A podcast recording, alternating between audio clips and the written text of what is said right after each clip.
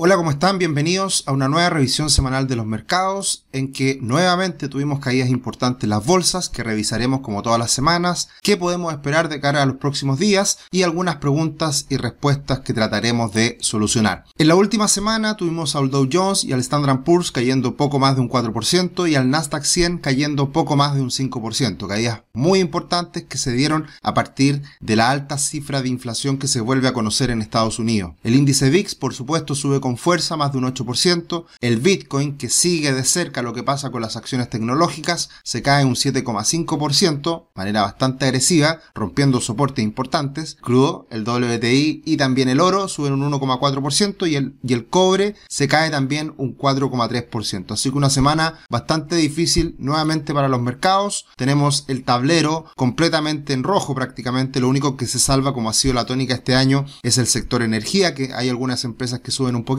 pero tenemos a Microsoft y Apple cayendo en torno al 6%, las más volátiles como Nvidia cayendo más de un 9%, Google cayendo cerca de un 3%, Amazon cayendo cerca de poco más de un 10%, las acciones financieras también cayendo de manera importante, en general todo muy rojo a raíz de estas cifras de inflación que fueron muy poco alentadoras y que dan cuenta de la gran decisión que tiene que tomar la Reserva Federal esta semana que viene. Jerome Powell lo tiene muy difícil, está ahí sudando, pasándolo muy mal para ver cuál botón va a tener que apretar. ¿Aumentan 50 puntos bases o aumentan 75 puntos bases? Hoy en día las expectativas son que lo aumentan en 50 puntos bases, pero a partir de estas cifras de inflación cambia el panorama y nuevamente vuelve a aparecer el fantasma de aumentos más agresivos. Todo esto a raíz de las altas cifras de inflación. La inflación anualizada queda en un 8,58%, la general, y la subyacente sobre el 10%, cifras más altas incluso no vistas desde los años 80, lo cual sigue registrando máximos, sigue registrando récords y al parecer por lo pronto esto no cambia y no hay señales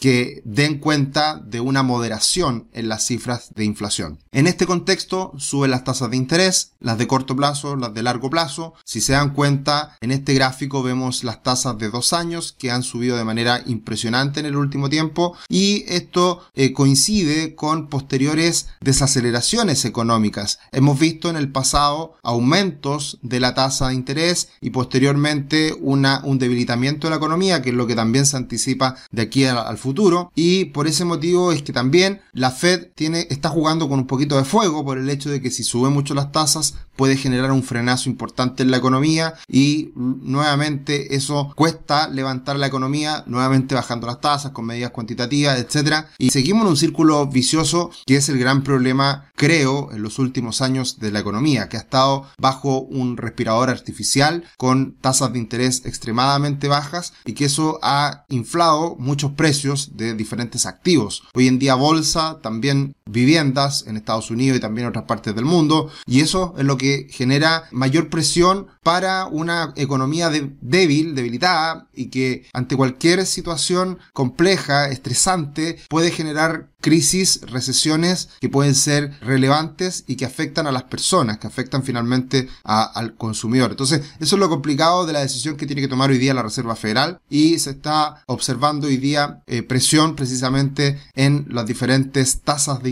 las de corto plazo como veíamos recién, la de dos años y la de 10 años que vuelve a estos máximos que se, arrojaron hace algunos días atrás en 3,2%. Entramos en una fase, esperamos lateral, que llega a ese punto la tasa del bono del tesoro a 10 años y vuelva a caer, pero puede mantener esta presión alcista que ha sido la tónica en el último tiempo. El alza ha sido muy violenta y podría seguir subiendo en los próximos días, próximas semanas, si es que la Reserva Federal también no logra calmar los ánimos. Por eso va a ser muy importante la reunión de esta semana por parte de la Reserva Federal. Y lo que nos interesa en este caso respecto a las bolsas, vemos el Standard Poor's 500 cayendo con fuerza en los últimos días de la semana, dos días muy negativos, jueves y viernes, y acercándose nuevamente a los mínimos de la corrección reciente. ¿Podría seguir cayendo? Por supuesto, ahí está el gráfico con un soporte bien definido que hoy día sitúa a la línea de tendencia por la parte inferior de este canalcito que hemos construido, podría estar en torno a los 3.750 puntos. Así que no sería extraño que los próximos días el mercado siga nervioso y corrija hasta niveles un poquito más abajo. Por otro lado, y desde un punto de vista más fundamental, toda la corrección que hemos visto en el último tiempo en las bolsas, en los índices norteamericanos, tenemos que el ratio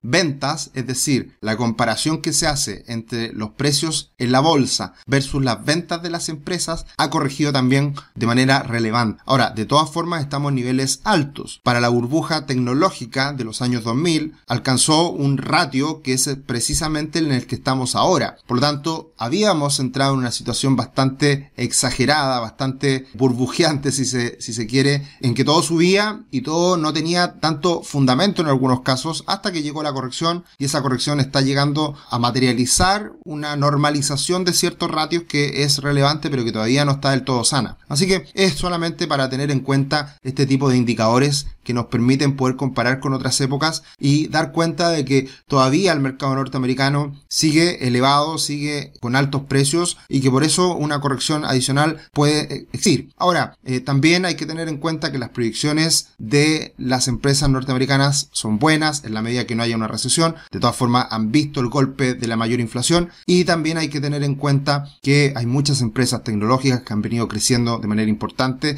y eso de todas formas ratifica por fundamentos las utilidades y los precios de muchas acciones. Así que todo se pondera y, y hay que tener en cuenta todas las visiones que estamos viviendo hoy en día. Como siempre, muchas gracias por sumarse a nuestro canal en YouTube de Finanzas Personal y Educación Financiera. Lo invitamos a seguirnos en las diferentes redes sociales, Twitter, Instagram, también que se sumen a nuestra página web con muchos cursos y con nuestra propuesta de asesoría financiera de manera más independiente posible y con muchas sugerencias que le hacemos a nuestros clientes para soñar en grande y construir tu patrimonio. Eso es lo que buscamos con nuestros clientes, alcanzar la ansiada libertad financiera. Es un proceso, no es inmediato. Nosotros lo que menos hacemos es eh, vender humo, es vender falsas promesas, pero estamos convencidos de que se puede y ayudamos a nuestros clientes is a trabajar en el mediano largo plazo para construir un mejor futuro financiero. Lo que podemos esperar para la próxima semana, como ya les decía, la reunión de la Reserva Federal con sus proyecciones económicas, con el statement que va a decir si sube las tasas o no, y hasta ahora lo que se espera es que se sube la tasa al rango a, en torno al 1,5%, o sea, se espera hoy día que se suban las tasas en 50 puntos bases. Y por otro lado, también tenemos conferencia de prensa, ahí puede pasar cualquier cosa porque Jerome Powell ha demostrado que no ha sido muy buen comunicador y por lo tanto cualquier enredo que pueda tener ese día puede generar algún problema para las bolsas, así que hay que estar muy atento al próximo día miércoles. También ese mismo día se entregarán las ventas minoristas, las ventas retail, también son importantes de, observar para ver cómo está el consumo y por último también en la semana, el día viernes, vamos a ver nuevamente a Jerome Powell hablando, así que una semana muy enfocada en lo que hará la Reserva Federal. Bien, en cuanto a preguntas y respuestas tenemos dos esta última semana. Edison,